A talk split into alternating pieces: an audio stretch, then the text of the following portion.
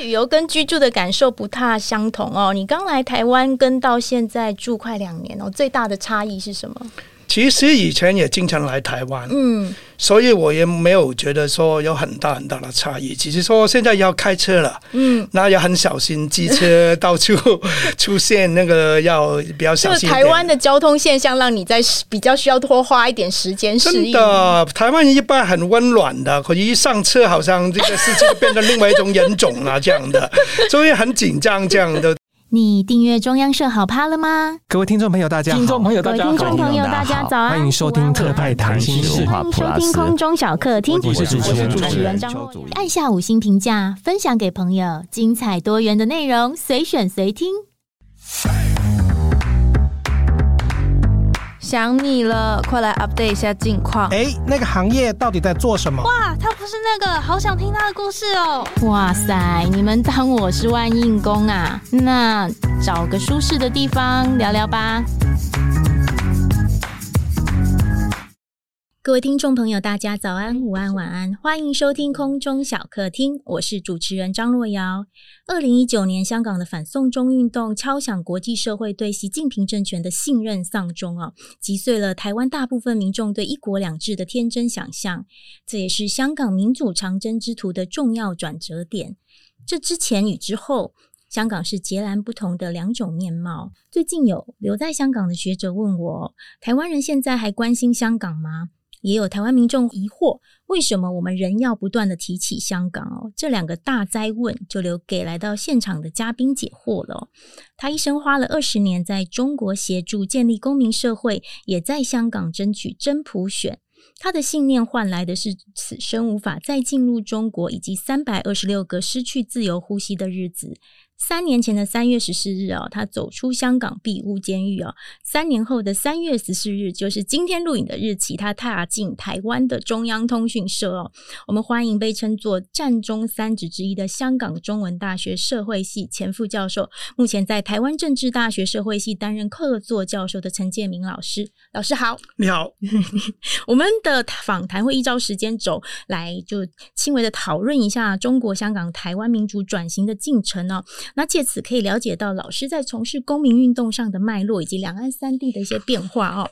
那我们先来讲哦，老师是因为发起二零一四年香港的占领中环运动，被指控是随之而来的雨伞革命的领导人嘛。那从二零一九年的四月二十四日到二零二零年的三月十四日，坐牢三百二十六天哦。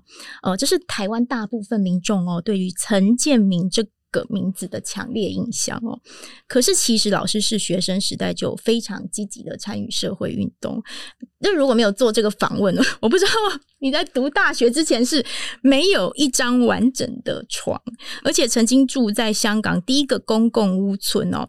呃，你在其他的访问有提到处在左右派的夹缝之间，甚至其实你本来在中学毕业之后就打算工作养家。那那时候是有什么特别的因素哦，促使您就是放下每天面对的生活问题，然后思考民主问题？那个中学的时候，因为很少的同学能考进大学，那个时候只有两个大学，嗯，所以没有想到自己就是其中一位了，嗯，成绩也不算很好，所以就打算要到外面工作了。可是有一天，那个中学一个学长他已经考进大学了，跑来学校门口来发一些单张、一些传单了，要我啊啊为一个事件表态。嗯、那那个什么事件？那个时候叫金丝事件，就是有一个学校叫金丝的，然后可能财务的问题等等，学生老师罢课，嗯，然后政府就把那个学校关掉，这样，就有很大的冲突了。然后那个学长就作为一个大学生，他们就去支持一下，嗯，然后来到学校的门口，中学的门口，就说要我表态。嗯、那我那个时候哪里会懂这种事情？问校长，校长就觉得，哎、嗯，你算是搞乱香港的。可是对我来讲，能考进大学的学长。哦，是英雄啊！怎么可能会搞乱香港所以我就跑去参加我人生第一次的政治集会。哦、那在那个场合里头，我就觉得，哎，在台上面讲话也很有道理。他们好像要求透明，要这个学校要向这个老师、学生问责，就是这样啊。为什么说他们搞乱呢？那那个晚上对我来讲是一个非常重要的晚上。第一，我觉得我很无知啊，我对这样的一个事件没法判断。那我将来怎么去面对社会？怎么到外面工作？嗯，第二，我就是觉得我一定要读大学，可是我应该读懂读什么？因为我对这个事件不理解的话，我觉得我要读社会学，因为我对社会不认认识。那那个事件是影响很大的，所以我人生的启蒙其实也受到一个社会运动所启发的，所以这个影响到我以后会研究这个领域，还投身进这个社会运动里头去了。那个时候，一九八零年代哦，台湾、香港、中国其实各自走向不同的道路啊，这有个历史的一个。曲折哦，一九八四年哦，其实中英签订联合声明，英国决定将香港的主权哦，在一九九七年移交给中国。那一九八七年台湾解严，隔年报禁也跟着解除。可是，一九八九年随之而来的北京天安门广场上的血腥镇压哦，几乎扼杀了中国民运的发展哦。这十几年是老师的求学阶段哦，因为你从香港到美国，又从美国回到香港哦。那个时候的您跟刚刚你讲的那个启蒙期哦，其实新。心境跟思想上，你觉得有产生了什么比较巨大的变化？我是七九年到八三年读大学的。七九、嗯、年发生什么事情？嗯，在那个北京有民主场运动，嗯，魏金生发表一个五个现代化。啊嗯，那对我影响很大，我觉得我很同意他的看法，就是说中国不单是要经济啊、科技方面现代化，嗯、还有政治上面现代化。可是他给抓、嗯、判刑判很久啊，嗯，那那个时候对我来讲冲击很大。为什么我跟他想法一样，我很自由，他就要去坐牢？台湾发生什么事情呢？七九年是发生美丽岛事件，对，那那个时候有一位没有给抓到的阿阿林德。跑就是西明德的太太，对对对，跑来香港来了我的大学做演讲，哇，那个是我第一次听一个政治人物做演讲，嗯、对我冲击很大。嗯，更大是那个时候带他去我们大学演讲的有一位记者叫陆坑，艾琳达谈到一半就跟他争论起来，嗯、他说民主可以，台独不行。哇！我才知道，原来这个台湾的民主运动里头也内部也有很多争论，嗯，有关民主化的问题还是台独的问题，嗯，那影响到我作为一个学生对台湾一点都不认识了，嗯、就开始去寻找很多更多的资料，嗯，去理解台湾发生什么事情，嗯，那香港发生什么事情？七九到八三年我读书那段时间，就是在。谈判有关香港的前途的问题，中英谈判。那那个时候我，我我们开始在想象，就是说没可能是港独的，也没可能维持现状，只能要给中国收回主权，嗯、一国两制。能做的事情就是说，在港人治港下面要争取民主。那那个时候，已经刺激到自己想象。将来要做怎么样的事情，所以两岸三地那个时候都是一些民主的议题，影响到我整个路上思考的问题。那个时候思考问题都是环绕民主的问题去想象了。就是应该是说，你们那个大时代的学生哦，如果是呃对关心周围自己的环境，可能都会。关注这些议题，对不对？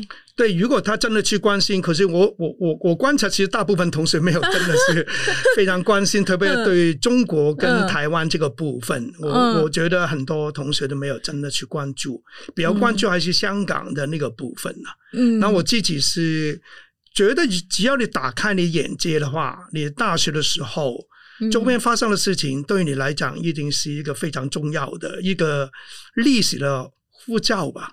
叫你去思考一下，你人生应该往哪个方向走。所以，其实你在讲的是你还留在香港念大学的时候嘛，对不对？嗯。那你到美国去，再到回来之前，你在美国的时候有有一些改变吗？哦，很重要。嗯，我虽然说有一个大的方向，觉得我要去参与到啊香港也好，中国也好的民主民主的建设这个方面，可是怎么做呢？我应该找一个怎么样的位置去做这个事情？去了美国耶鲁大学，其实我碰到一个非常好的老师，叫 Huan Linz。Juan Linz 是一个研究民主化很有名的学姐，对学生也很好。嗯、我们为早餐、午餐、晚饭都会在他家里头去吃的。然后。然后他是对整个呃南美洲的民主化影响很大的。嗯、我看了一本书，有关巴斯怎么民主化的。那个时候军政府为什么会放权？其中一个访问就是说，那个军政府的领袖说，看到我老师一篇文章，嗯、觉得巴斯还坚持那种专制体制是没有前途的，所以他也看完这个文章以后，觉得应该要慢慢放权。你看，他是能够用他那种社会学、政治学的知识，能够影响到现实的政治。我觉得这个对我来讲是一个非常好的 role model。对，啊，就是让我觉得，哎，我将来要做一个知识分子，可是用我的知识来影响这个世界。嗯，所以他给我一个非常好的一个 model，让我去跟着他走了。嗯，所以其实你后来回到香港，你就是以这个为职业去再去做教学的道路嘛，对不对？对呀、啊，我要当教授，嗯、可是我我觉得我不会躲在大学里头。嗯，我希望我研究的啊、呃、出来的成果，我、嗯、我教学生的内容等等，都会是跟香港跟中国的民主化为有关的。对，那个时候你 focus 的还是在香港跟中国这一块，因为它是跟你们切身有。那个相关的嘛，那所以老师是在一九九三年开始在香港中文大学社会系任教。那这二十年的教职时间，其实你的足迹遍及两岸三地哦，同时也写评论。你也在香港电视台主持过时论节目，也一度担任香港电视网络的独立非执行董事哦。这个阶段，老师其实不只关心社会，也踏足了媒体哦。嗯，在那个时间哦，那你参与。教学的大概二十年左右啊，一九九零年代台商其实掀起了西进潮啊，往中国去啊。那中国有慢慢逐渐的向市场经济转型哦。然后因为九七回归的关系哦，很多香港留学生在国外，其实他们就有很大的感叹，说九零年代的香港人是呃流浪的香港人哦。这是吴瑞仁老师呃当年在国外的时候，跟一些香港同学一起有一个感叹哦。那你从事教学的前十年，尤其是九七的回归的前后哦，你在中国或香港的民间社会有没有看到哪些问题或希望？啊、呃，没错，那个九七年之前，特别就是一九八九年、嗯、这个天安门这个镇压以后，嗯，香港非常恐惧，嗯，觉得怎么能接受这样的一个共产统治，然后所以走的人非常之多，那个时候走了大概六十万人。九二年、九三年我从美国回来的时候，就是一流回来啊，离开人是几十万人啊，嗯，我回来香港是少数诶。那有人说你想不开，美国的教授都劝我不要走，都说：“哎，我看你写文章还不错，你应该留在美国还可以找到工作做的。”我还记得那个老师跟我讲。可是那个时候我觉得回来就是特别有意思，很多人要走，那谁留下来坚持？特别我想到就是说，将来要去建立一个民主体系，那不能全都走的。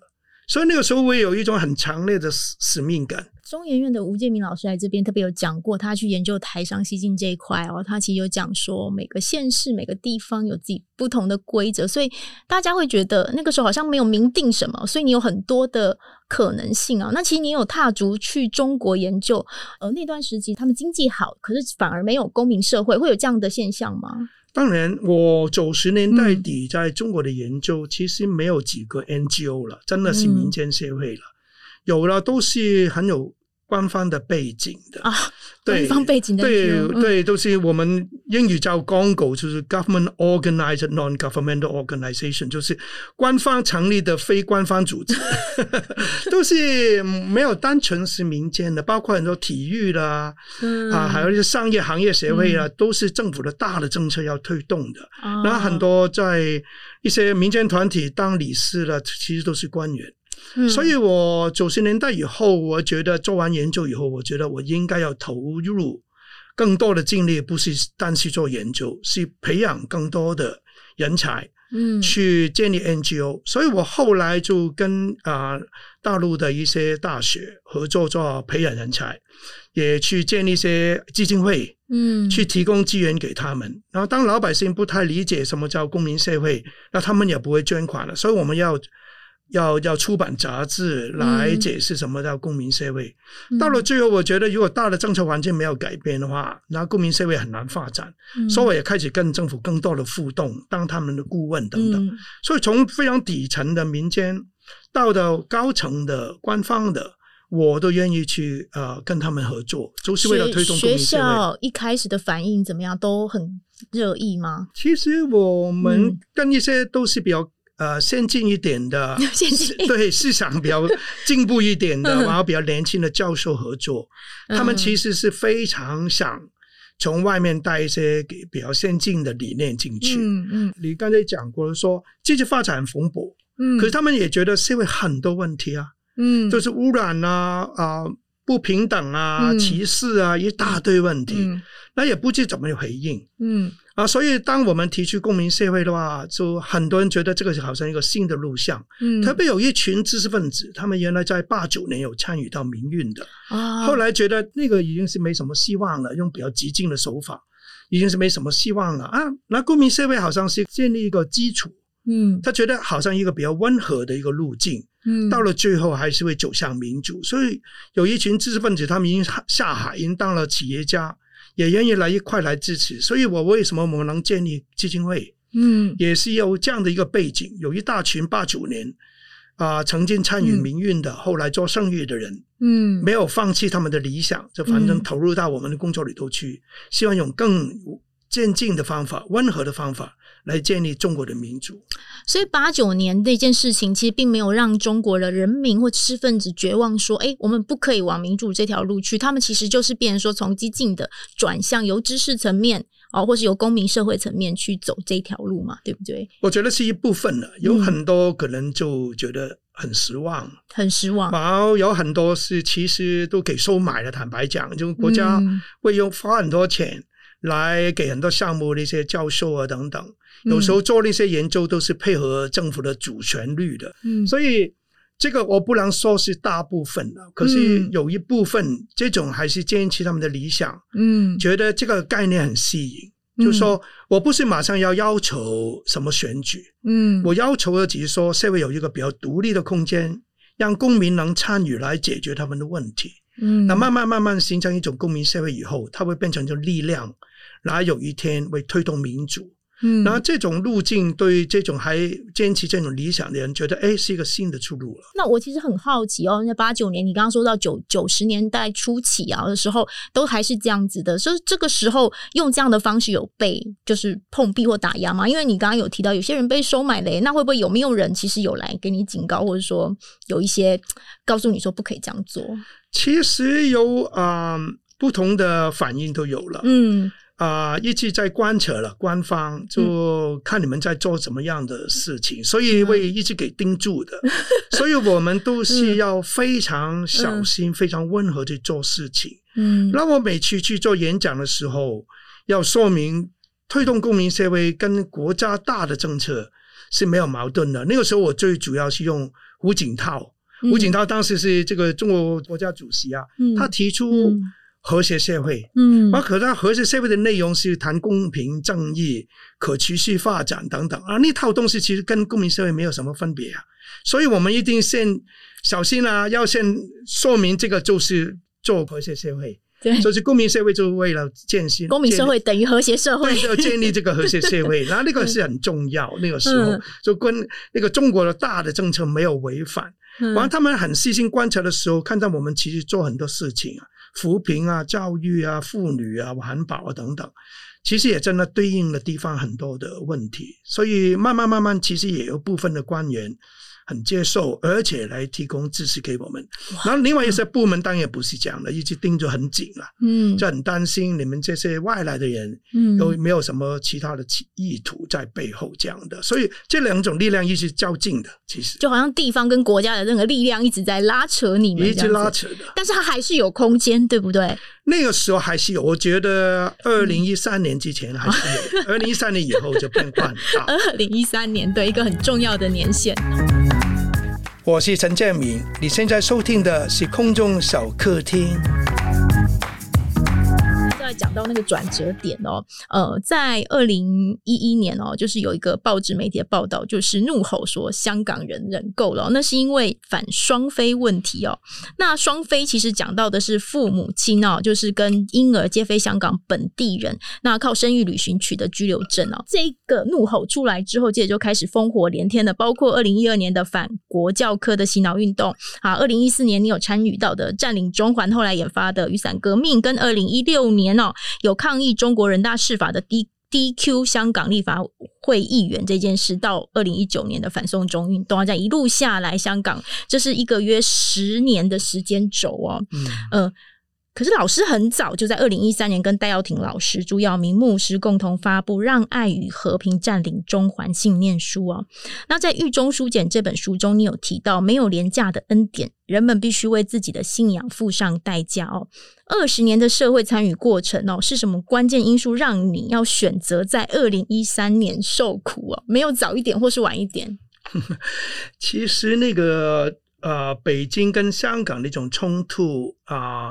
可能要追到二零零三年，嗯，香港第一次的七一游行，五十万人上街反对二十三条，二十三条就是国安法，嗯，是港版的，那个是香港应该自己来建立的国安法，对。然后那个时候反对，主要因为那个法律有可能会影响到言论自由、出版自由等等。可是从中央眼里头就看就说，哎，保护国家安全不是天天经地义嘛，嗯，那香港人从来是心里头还没有回归。他会觉得觉得这样，你们还是殖民的心态，为什么不能保护国家的安全？嗯、可是他不理解到香港要做这样的国安法，一定要平衡的话，首先要有一个民主体系，嗯、大家才安心有这样的国安法。所以我觉得长远来解决那个中央跟地方的冲突，就是不能单谈国安法，一定要同时间来谈那个四十五条，就是那个普选的问题。嗯、没有这两个东西平衡起来的话，就不行。当有普选，没有国安法，中国就会觉得我们不爱国。当有那个国安法，可是没有普选的话，香港会觉得自由受了侵犯。所以这个一定要两两两条腿走路的，一定要平衡的。所以我一直觉得要尽快推动这个香港的普选。可是在这个过程里头啊，我其实愿意用很多不同的方法，私底下去了北京，我很多时候还会代表一些学姐，会组一个团。给中联办邀请进去北京跟他们对谈等等，嗯、那我连中联办也走进过，嗯、那个韩国瑜走去中联办，在台湾这个闹得很大的事情。可是我 我已经是跟民主党一群学姐也是走进中联办，嗯、也是为了政治改革走进去的。所以我其实用过不同的比较温和的方法，嗯，公开的、私底下的跟北京沟通。可是我看起来北京没有真的这种决心。要给香港一个真的普选，他可以给香港一人一票，嗯，可是候选人一定要给他筛选，嗯、一定要他眼中觉得爱国的人才行的。然后、嗯、有一些温和的民主派，对中央来讲，对北京来讲，还是不能够接受的，嗯，所以他们已经公开讲了，点了一些名，包括民主党、这个公民党一些代表人物，他们觉得这些都不能够参选的，所以。我已经觉得去了一个地步是啊、呃，根本不可能有真的普选，再用以前的方法，所以觉得要用更激进一点的方法，让北京知道香港已经出现危机了。这种、嗯、危机就是说，普遍的民众其实对于香港有很多不不满，可是没法改变现实，因为特首不是我们可以选的，我们的立法会啦，一半不是我们选的，那年轻人越来越不满，越来越希望用更积极的方法来争取了。我已经去到一个地步，觉得作为一个中年人，作为教授，我觉得我应该有一种责任，嗯，尽我的努力，希望能够在一种所谓比较激进的、增加压力的状态下面，跟北京进行最后一次谈判。那二零一三年就是这样想，二零一三年为这样想也是跟整个中国有关的。习近平二零一二年上台，嗯，一三年就出现讲七不讲。七不讲就是说有几个东西不能讲，包括我做了很多年的公民社会，谈都不能谈。哇，马上就点名公民社会。对啊，公民社会，我还宪宪政，宪政其实在中国用这个用语的话，就是民主化的问题。宪政，宪政，那连谈都不能谈，怎么可能会给香港一个真的普选呢？所以我觉得已经去到一个地步，连谈都不谈，那怎么办？那那个时候我真的是希望能够。产生了很大的压力情况下面，希望习近平有一念之差。我想到就是说，八十年代中的蒋经国，嗯、当时要开放这个报禁啊、党禁的时候，嗯、有很多人会很诧异，有没有想过哎，嗯、真的会变了。嗯、那有时候就是历史去到某一科的时候，你要做一个决策啊。嗯、那我当时就希望能够说，习近平好像蒋经国一样的一念之差。嗯希望能给香港那个民主普选，如果不给的话，我会看得见未来一定是有一个很大的冲突的。所以我觉得需要几年时间做准备啊。感觉怪怪的这样子，我不是怪怪，我觉得应该要更早去开始讨论这个问题。嗯、所以我觉得二零一三年只差三四年了，因为要选举这个特首的话，有立法，要这个立法的过程。那立法之前你要咨询呢，大家要给意见了，所以时间已经很紧了。所以我觉得二零一三年真是历史的巧合。一个方面，在中国里头，我感受到那种收紧的状态；另外，香港那个时间表也不能不在那个时间做。嗯，对我来讲，最好不是那个时间，可是北京已经定了这个时间，二零一七年。嗯，所以没法往后退。一三年、一四年已经是最后关关键时间了。老师，你可以跟我们分享一下，你在中国是碰到什么？你刚刚讲的瓶颈或压力，你觉得啊，这个收紧了，你让你警示到，就是对，分享一些你在那边互动的故事，这样子。真的不是说笑的，我还记得有一次去某一个城市，他们邀请我作为一个嘉宾，嗯、是一个啊、呃、一个公民社会的孵化员的一个开幕礼，嗯、然后那个主持人介绍我的时候，拿着我名片停了一下。不敢讲下去，因为我那个名片写我的我的职称就是香港中文大学公民社会研究中心，因为我公民社会这四个字，他就很犹豫了，这怎么讲下去？岂不讲嘛？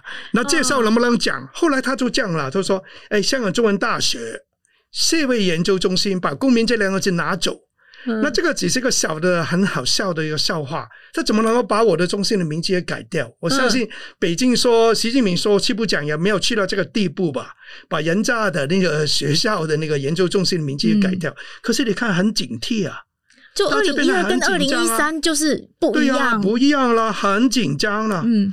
所以在你呃做爱与和平的那个发起的这这个部分之前，其实你还是都可以进去中国，只是人家不敢念你的名字而已，是吗？都还是可以。嗯，对，可以，我一直可以，我一直去到二零一三年中，我还可以。后来我一些公开的演讲给取消掉了，在深圳。啊嗯，然后后来他们跟我讲说是广东省的公安厅下的命令，我以后不能在中国里头做演讲，那我就知道我可以去是有危险了。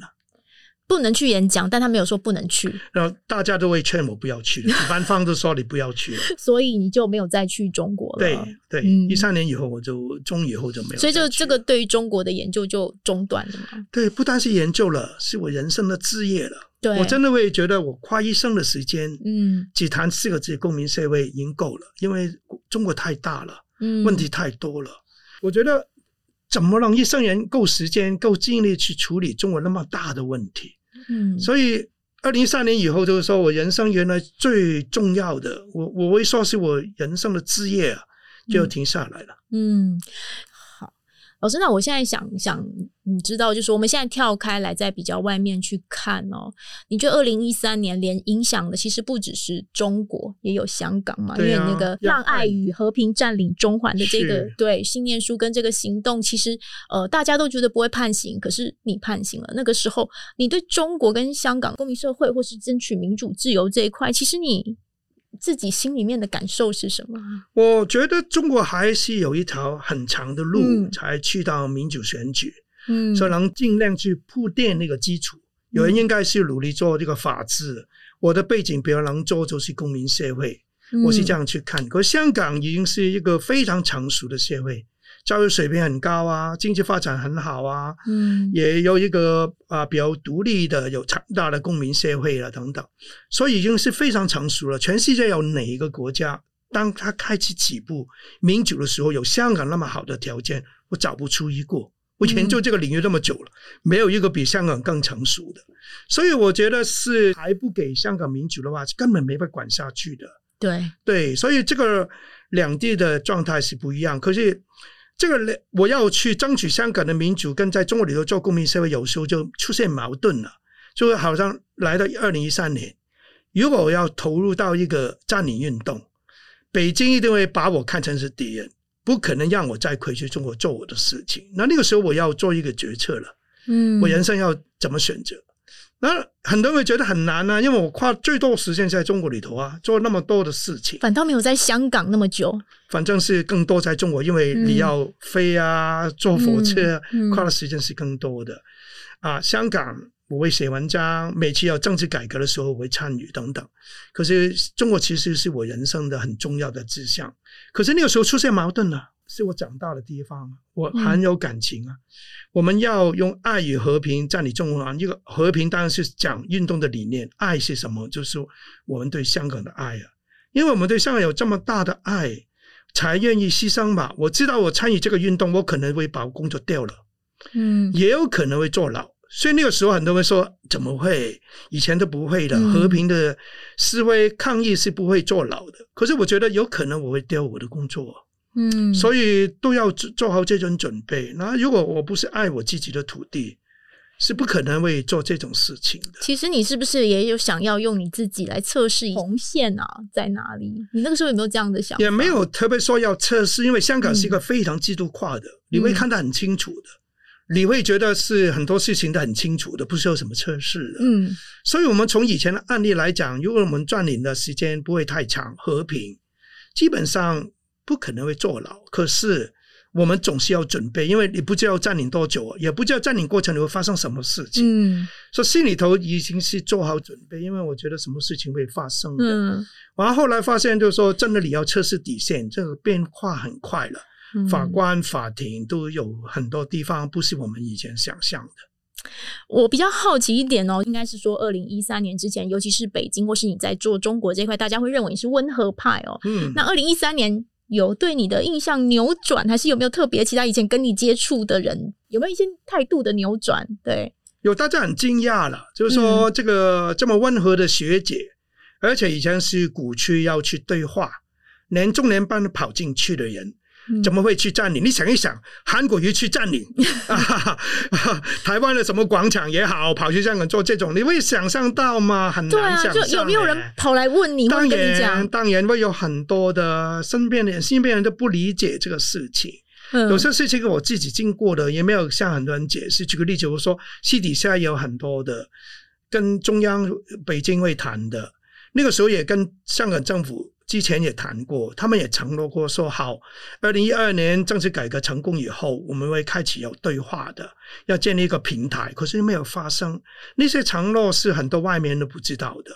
可是我们因为经历过很长时间的那种内部的对话，我们觉得，哎，你们以前承诺的东西都没有做，哎，嗯、所以我就觉得已经去到一个地步是不能这样。我们其实给他们一个信号，是说，你如果你们还不建立一个平台。真的是为了未来普选对话啦，你以后你不要再派人来找我们，因为长时间他们北京都有人来找我们的，我差不多每个月都会接待一些从北京来的，所谓中间人也好，研究员也好，嗯，那他们收到我们很清楚的信息，觉得我们很不满。然后如果你们还不建立一个对话的公开的对话渠道，我们就不要再谈。可他们也没有睬我们了，所以去到一个地步就不能不做了。那可对于旁边的朋友来讲，他们没有经历过我们经历的事情。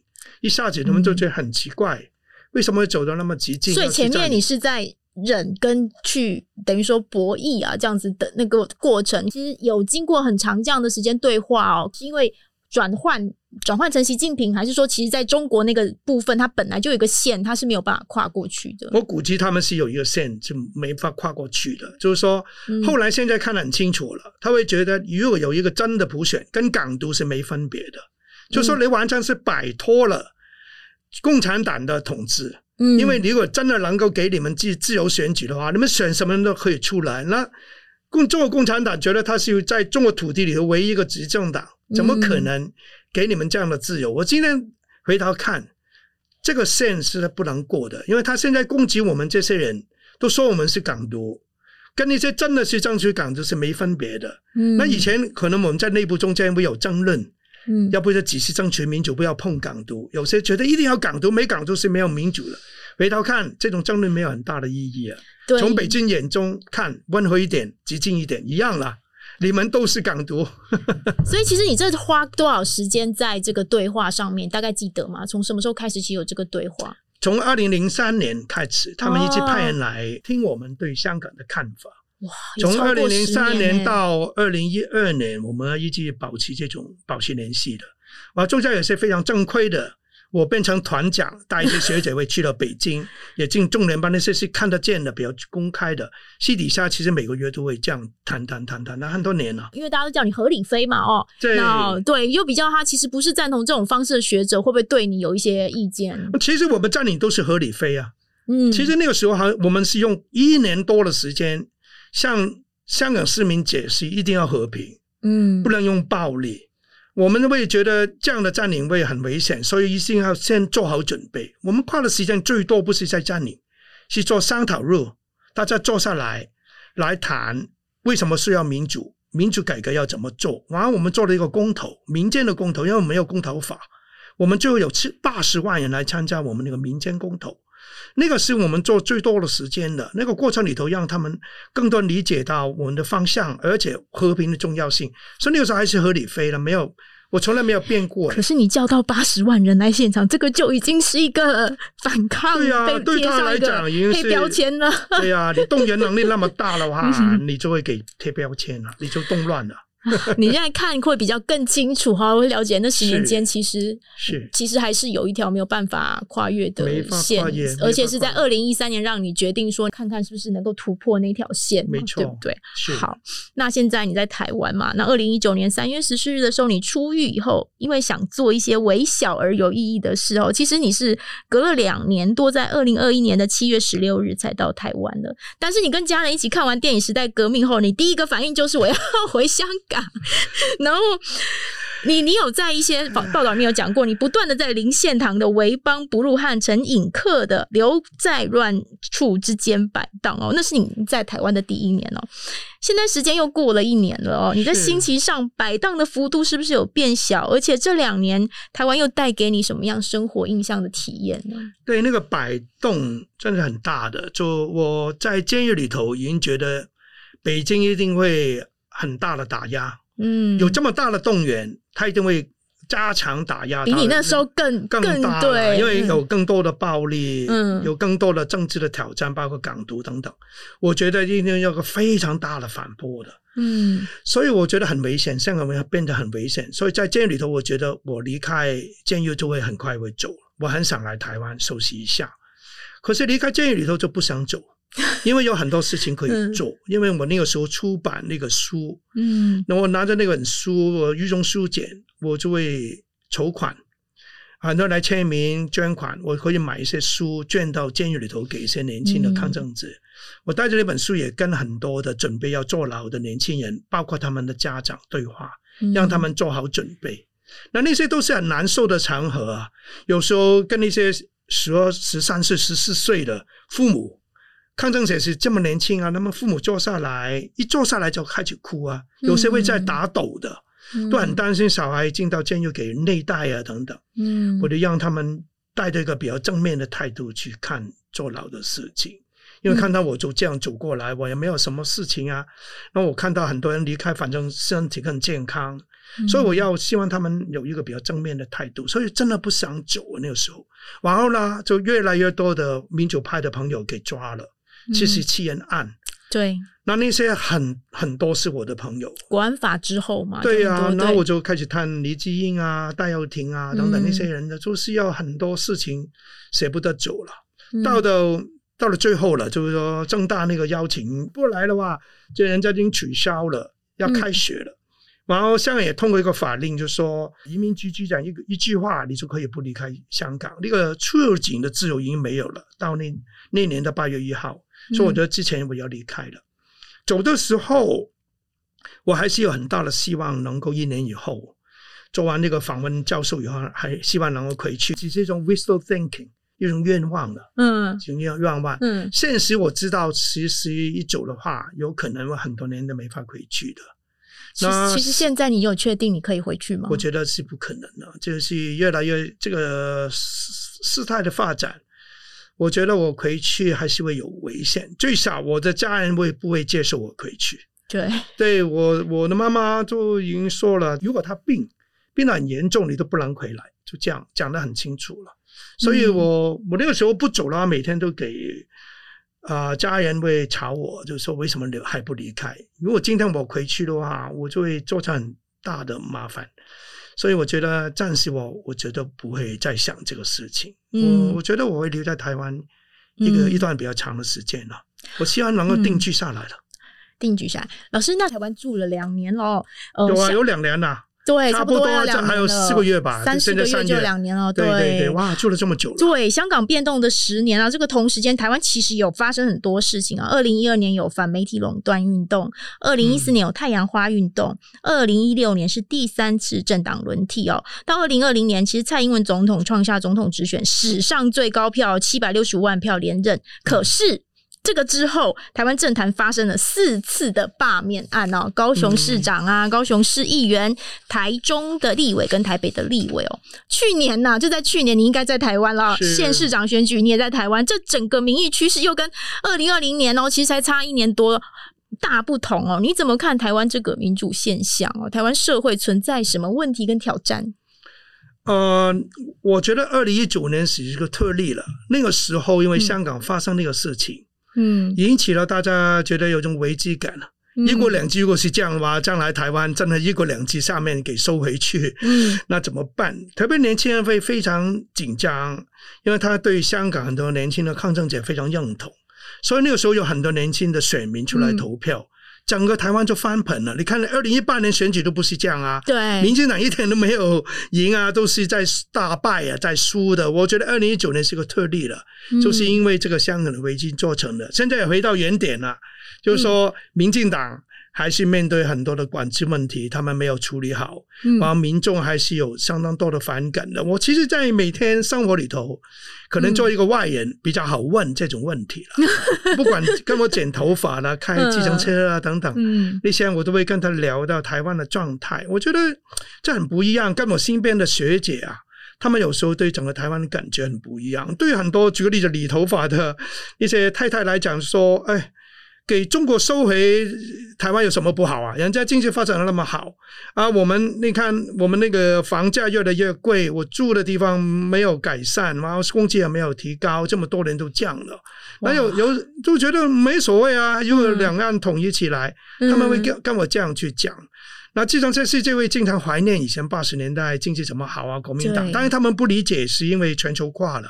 要空洞化了，就是说八十年代以后，很多工厂搬到大陆去，然后那个台湾就变化很大了。如果你不是有高端的技术，好像这个台积电等等，嗯、一般的工厂其实没了以后，你当然是经济会对这个城市人来讲造成很大的冲击。可是他们不会这样看，他会只会想到说：哎，民进党上台以后就没有了，就好像就是王进时代都是国民党，嗯、其实他没有看到这个全球的改变，就是八十年代以后中国的一种崛起。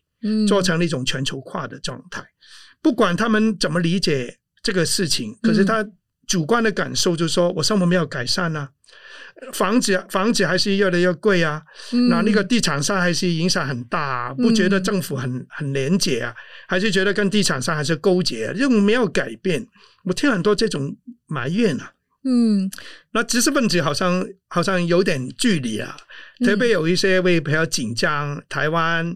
会不会越来越轻中的话，可能会出现好像香港的最后的结果？对，就说不能完全看经济这个部分，人活着也不单单靠食物吧，是吗？嗯，那如果好像这样，香港现在香港你回去啊，赚钱还是很容易啊，在香港当教授比在台湾当教授多了四倍的工资啊，嗯、可是很多人会走啊。因为正是人不是说只能吃饱就好啊，生活好就好啊，嗯、自由还是非常非常重要，不是说是最重要的。对我来讲，嗯，所以我觉得很多知识分子很担心这个事情。可是你没有处理好这个民生的问题的话。那就是会有很大的这种危机啊！应该是说，很多人其实就像老师刚刚讲，他看的比较面向广的，观察到一些哦国际社会的现象嘛。那但是其实民间最重要、最重要的，他的一些小问题日积月累，越累积越大，它就会引起来一种反扑，好像说我们都吃不饱，我们怎么去关心我们的民主自由？我们最重要是吃饱嘛，对对不对？对。可是我我经常全世界到处跑了。坦白讲，来了台湾生活一年多，嗯、我觉得台湾是个非常好的社会。嗯，啊。相对很多国家来讲是比较平等的，健保比较美国、比较香港都好的。你在香港找一个专专科的医师要看，可能排队一两年的。在美国，你就是如果你非常穷，可能会有保障、有健保。一般的话，你没有工作做，而还没有破产的话，你的健保会很麻烦，买保险会好贵好贵。从医疗这个角度来讲，这个台湾这个国家是更平等的，我觉得是非常好的一个一个社会。可是。是对老百姓来讲，他不会有这种眼光去做全球的比较啊，他只会跟以前的生活比较，嗯、就说我跟以前有没有改进？嗯，那其实台湾有很多地方，其实已经相对其他国家来讲做得很好。你没有这种全球的眼光做比较的话，他可以还是不满的。可是外面的人其实来了台湾就觉得，哇，这个是一个那么好的社会，安全、干净。举个例子，捷运就洗手间那么干净，香港哪里有这样啊？然后生活也很方便啊，到处买东西啊，吃东西很方便，还有那么好的健保。嗯，它其实是一个非常好的一个社会的。那老师你，你你研究社会学跟公民社会这么多年，那你觉得台湾现在可以怎么样去把这个问题，就是能够去我们去慢慢解决它？我我看还是说，呃，要理解一种主观的不满，也有它的合理性了。嗯，其中有关房子的问题，你离开台北可能没有什么很大的问题。嗯，可是你台北，我记得很惊讶，以台湾的收入的水平来讲，嗯，那个。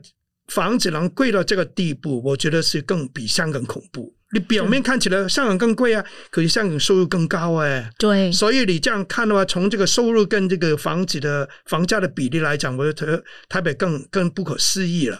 那香港解决这种问题，就是说要提供很多公共房屋。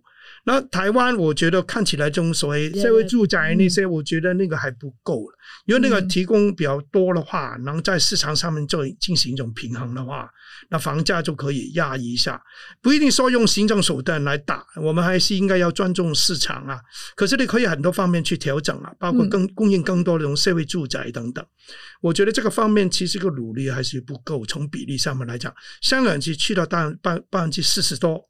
是住在这种社会住宅的，因为房子太贵了。嗯，然后台湾远远还没有到这个比例。嗯，我觉得台湾有很多好处，世界看不到啊。我去台东走的时候，我觉得，哎，我跨那么长时间去到澳大利亚，开车去看那个海边，这个墨尔本、墨尔本的海边，看这个十二门徒。其实我去了台东，以后发现，哎，差不多哎，反正好漂亮，这个海岸线等等。可是从旅游来讲。很多的西方人根本不知道台湾有这么好的旅游资源，一个语言的问题，全球化的问题啊，嗯，还有很多方面其实没有配套，嗯，没有让更多人来理解到台湾其实很多方面很美，不但是大自然很美，还有茶馆啊，人很温暖啊，这些东西我觉得要向全世界去介绍，他们没有做得很好啊。那这个方面，我回到我香港移民来的这些朋友，觉得很可惜。台湾一直就说，哎，我们少子化。学校越来越难收学生。第二，我们不够国际化。香港的移民过来就补充这两个事情啊，原来就好好补充小子化的问题。嗯，然后香港人写电邮都是写英语的，不懂写中文电邮，就是他讲英语不是讲的很好，可是我们日常工作都要用电邮，跟海外联系都很普遍的，所以能补充台湾的全球化的。所以我觉得这个部分，台湾其实。我觉得有点浪费了，没有好好的吸引香港的移民，而且这个移民政策让很多香港来了来来了台湾的人第二次移民了，要离开了，我觉得非常可惜这个事情。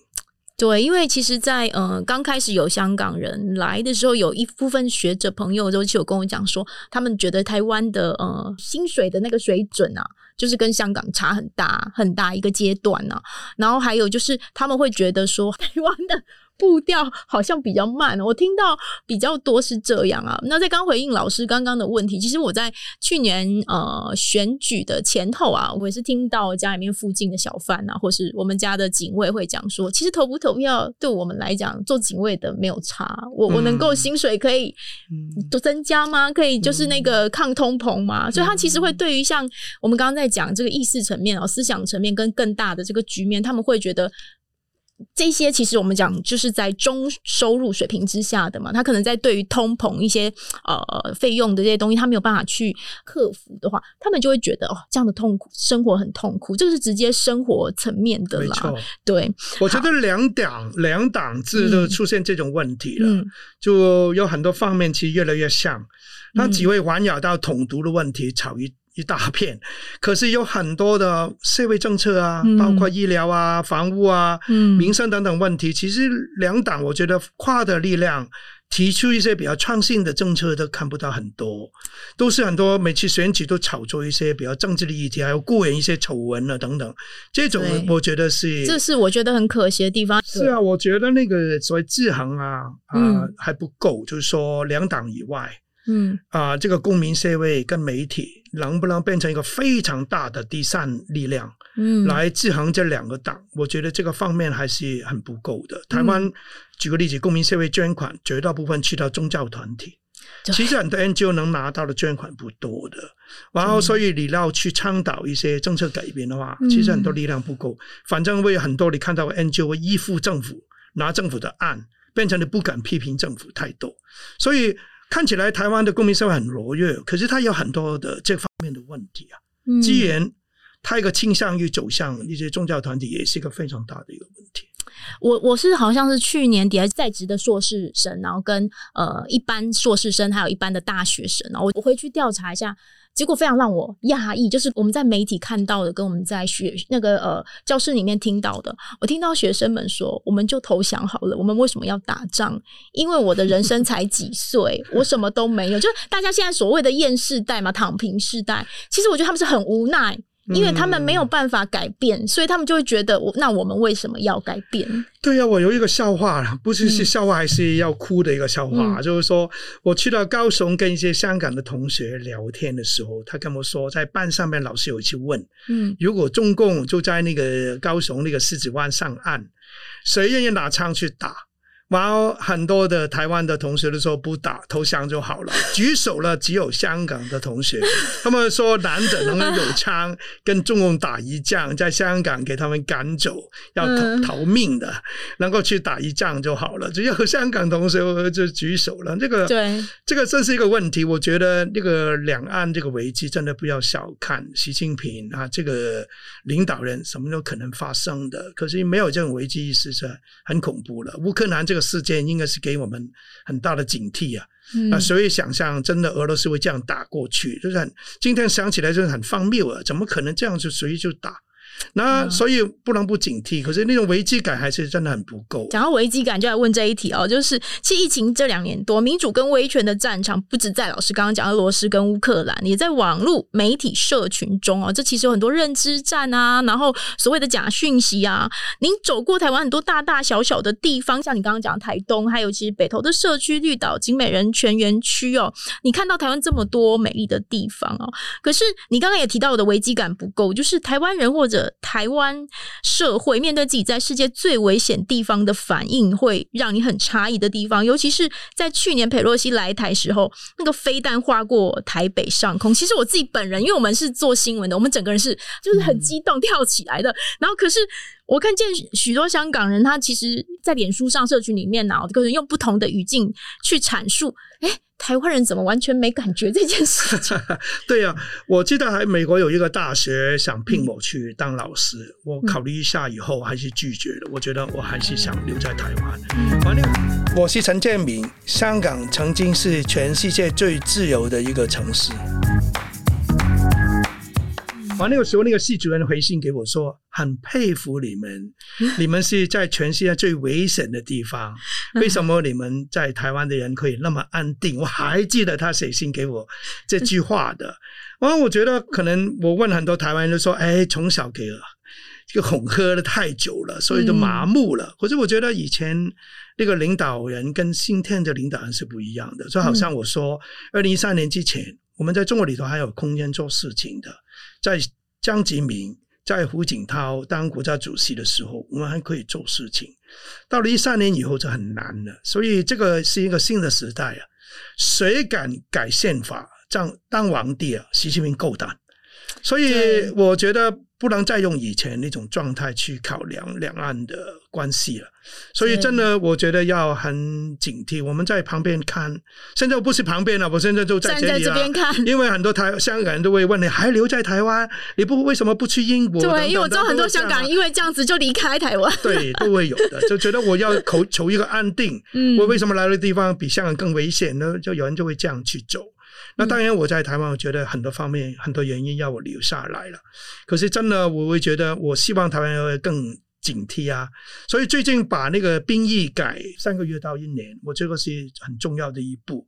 可是这个还不够的，真的要真的要投入进去，不要把那一年就当在这个夏令营这样的，真的好好去做准备，就随时会发生这个事情。其实老师刚刚讲一个很关键的哈，就是因为以前大家觉得就是在恐吓是好像就是每天都来，你只是吓一吓，可是。唯一一个很转变很大的是，习近平他打破中国过去的规则，他又再度第三任了嘛？这个东西代表了他其实不守常规，他也不会去照着以前想想所谓的恐吓这个部分，所以台湾人应该要是警惕的去做一个就是御前的准备。那台湾社会就像老师前面在讲的，关于政党间的吵架，但是很少具体的我们去面对公共政策，或是说像现在这样的议题，那这个就变成说是一个过程啊。我也希望老师留在这边可以。帮我们多见证，也提出多一点点我们的呃自己的问题啊，对，因为我们很多人提出来的时候，好像我们在这边的人就会变成，不管提什么问题，到最后都变成是政党之间的。恶斗嘛，那你我想第三者的观点也许会更清楚了。那不能免俗，还是要问一下老师下一步的归户跨跟心底的未尽之梦啊。因为去年我访问李老师，去年初的时候，他的答案是完成最后的人生拼图。那其实你刚刚有说，你打算在台台湾留了比较久一点的时间，希望能够在这边定居嘛？那你你有没有一个你的心底想要去哦完成什么样的梦想？没有，我从来只是有一个大的方向，我没有规划的，嗯、很很奇怪，很多人觉得很很很难相信。嗯、我这么多年都好像上天会有一个东西掉下来要我去做，嗯、而不是我自己规划的。包括这个占领中环，嗯、那个时候我在巴黎开会的时候，是朱耀明牧师打电话来说，有一位叫戴佑廷的教授 在报刊里头访问的时候说，点到你跟我的名字，说你们两位要参与占领中环才这个事情才会才会成的。那我。之前根本没有跟我讲过的，就这样从天上面掉下来要我回应的，嗯，这个不是第一次了，我人生都是这样的，所以我没有什么很具体规划。有规划的话，我只是想写什么书了，嗯，我只是下一步我也写什么书有规划，其他的话我就一进一步走一步了，我暂时其实没有什么大的规划的。但是你喜欢台湾，非常谢谢你 喜欢台湾跟想留在这里。那我在这边哦，最后想要就是带几位香港朋友哦，他其实呃也很关心你哦，然后就是有提出几个问题哦。第一个其实是来自于在港的研究生哦，他其实有参加二零一九年的占领行动，他后来去念研究所，因为他决定还是要留在香港嘛。那他其实就想要请你谈一谈他，这个是原句哦，他说逃亡台湾的心路历程，对未来返港或如果不能如愿的期许啊。其实是一个很难受的事情。我来了台湾，开始还可以写信给狱中的朋友。嗯，后来发现自己已经人很安全了，嗯，好像没有力量去写什么东西，跟我在香港的时候去探监很不一样。嗯，我后来我就觉得没法写信，我就写明信片了。嗯，明信片写完以后，我现在好像也好像没有什么力量，嗯，去安慰他们。所以其实心里头是很难过的，特别天气很热。天气很冷的时候，这两种极端的天气啊，我都很快会想起他们，因为那个时候我经历过了，所以我也很有感受他们在里头的那种很难受的处境了啊。所以啊、其实有时候会感觉自己比较低沉的，来了这里以后那种心情。可是没法避免啦，这个我以前也讲过了，就是说这种受苦的过程是一种共同的命运，没有一个国家，没有一个社会是没有经历过这种的状态，完了就有民主的，甚至是没可能的。嗯、所以这个我们就要啊、呃，要熬过这段日子。可是希望不要放弃这个希望吧。我想到在东欧那个捷克，那个时候在一九六八年给镇压那个布拉格之春。那个时候大家很失望啊，怎么可能只是一个这么自由化的一个改革，也给苏联这样进来打压？那后后来好像整个运动已经死寂了，已经是没有生命力了，以为是这样。九年以后就出现那个七七宪章，嗯、那个哈维尔那些朋友，就这学姐就出来，知识分子出来争取保障人权。那个 Charter Seventy Seven 是那么重要的一个公民社会的运动，可是中间是有九年时间。是从六八年到七七年的，所以那段时间里头怎么能保持不会失望，不要放弃是非常重要。我觉得香港现在就要经历这个过程，要保持一种希望。嗯，好。那另外第二个问题是在港的教授哈，他提出他很想知道哦，就是你怎么看四十七人案？刚刚老师提到的，有证人把责任都推到戴耀廷一人身上，而且还有当初其实推动初选的人却不被起诉。他想问一问你对这个事情的看法。都。第二个部分很奇怪，这个问题是信任还不够吗？还要多抓一些人吗？嗯、我先回到第一个问题了。我一直知道，在这个初选里头啊，内部是有矛盾的。嗯，有一群朋友他只是说我要协调，不要民主派里头自己有冲突，嗯，浪费了选票。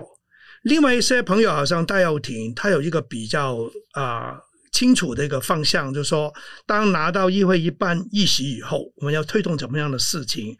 举个例子，否决那个财政预算啊等等，引起出一个统治的危机。可是那个想法不是每一个在参与初选人里头的朋友都会同意的，所以里头其实有有矛盾的。所以现在这个审的过程里头，你看在那个内部矛盾慢慢浮现出来。嗯，可是不管那个怎么去有不同意见也好，我觉得他们从来也没有犯法，包括戴耀廷，他提出来的。什么蓝草啊等等也好，他还是在宪法的赋予的权利里头的。作为一个当选的立法局的议员、立法会的议员，他觉得有权是否决一个财政预算的。嗯，他没有做任何的事情是超越宪法给他们的权利的。所以我觉得这种内部的争论，怎么争论也好，嗯，也不应该用这个宪用这个刑事法来控告这群人。这种是完全是一种没理由的打压了。嗯，好。那第三个问题，他是一个呃在港的教授，他在呃二零一九的时候，他其实是比较属于心理支持，但他不敢站出来。可是他其实也很关注这个事情哦。那他想知道，就是说香港回不去了，留下的港人该怎么自处？因为他现在还留在香港，他很闷，他的家人呐、啊，他的呃工作都在香港嘛。那还有他对于你研究的中国公民社会，他其实也有在关注。他说现在这个中国公民社会的研究也搞不下去了。那就一直倒退，应该怎么办？这两个问题，对对，有很多人啊、呃，可能是没能力离马上离开，对，有家人，有父母很老，这样，有些是不愿意离开。我很多、嗯、跟很多年轻人聊，都说走的应该是他们，那些反对民主的那些男的人，我们黄的为什么要要走啊？属于、嗯、这个香港是属于我们的，我所以有不同原因要留下来。对，我这留下来，好像我在监狱一样了，监狱那么困难。可是我还可以做一些小呃有意义的事情，嗯。啊，我当时在里头还是教英语啊，还在里头写写信出来啊，后来还出版一个书这样的，所以我觉得，就不管怎么困难的环境，其实还可以找到有意义的事情可以去做的。嗯，然后我觉得在香港，你写信给一些坐牢的人，嗯。啊，我也看见有很多人可能去法庭上面去旁听。嗯，那些已经给很多支持那些给告的人，嗯，然后我有一些学生是当老师的，他们现在可能要做一个事情是，当你要教这个国安教育的时候，怎么教的问题，那你有给他一个很 很臭的表情就好了，就是说学生学东西也不是单单老师讲的内容就学到了。嗯，你老师的态度会影响他学到什么东西啊？如果你给那个很臭的一个面，那个态度的话，人家的学生都会学到，知道说这些东西是很烂的，不要多学。我就是说，有很多的很看不得清楚的抵抗，就是不是很公开的抵抗，对，你还可以去发生的。好了，我回到中国了，中国当然是。好像没法回到之前，嗯，很多人很失望。可是我觉得也不要马上失望。你看看这个白纸革命，在这个四通桥，北京四通桥，有人拉一头红鹅出来，那些口号后来就在那个白纸革命里头就给用了。对，哇，那个红鹅一下子给拆掉啊！可是给人拍了照以后，在互联网只要出现过，原来它不会马上消失的，原来人家都会放在他心里头，对，可以重新再复活的。所以我觉得，只要努力撒了种子以后，它会出来的。我最近这几天去了美国，碰到一些做环保的人，原来是我以前在中国培养的一些学生。他跟我讲说，以前以为只是做环保，听了我的课以后才知道，原来他在建建设中国的公民社会，带着个更宏大的一种角度看自己的事情。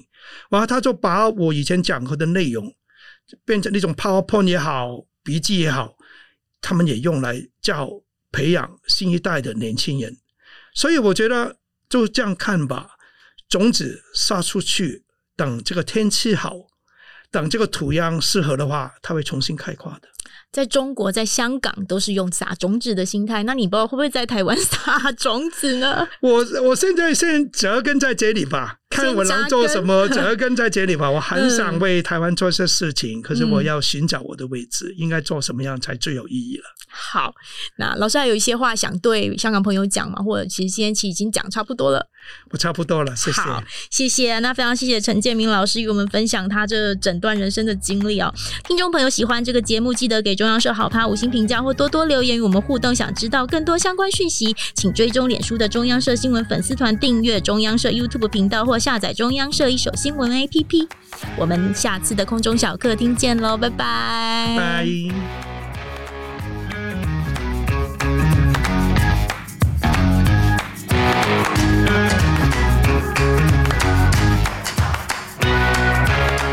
呃，老师在台湾哦，最不习惯吃到的台湾味跟最想念的香港味是什么？我最怕就是臭豆腐。为什么？在香港已经怕了，可是可以避开，在这里很难避开。去了菜市场，到处都是臭豆腐的味道。那怀念什么？怀念馄饨面啊，就是广东那种馄饨面，不是那种温州馄饨那种。哦、那那个我在美国回来香港的时候，第一个事情也是找馄饨面。我离开监狱，第一个事情也是找馄饨面。啊，台湾没有吃得到香港那种，一种面条不太一样。